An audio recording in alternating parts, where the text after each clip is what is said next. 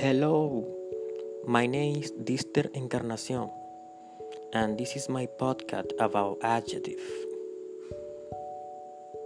Number one, happy, sad, or you can say careful, upset. Number two, clean, dirty, or you can say spotless,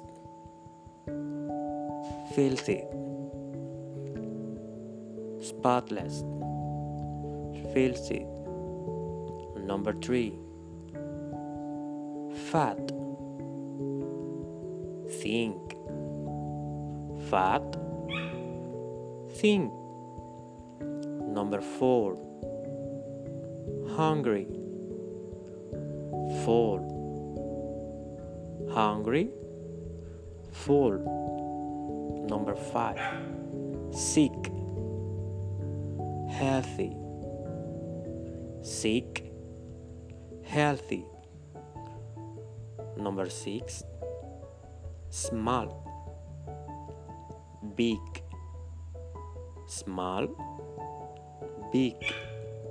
Number seven, comfortable, uncomfortable,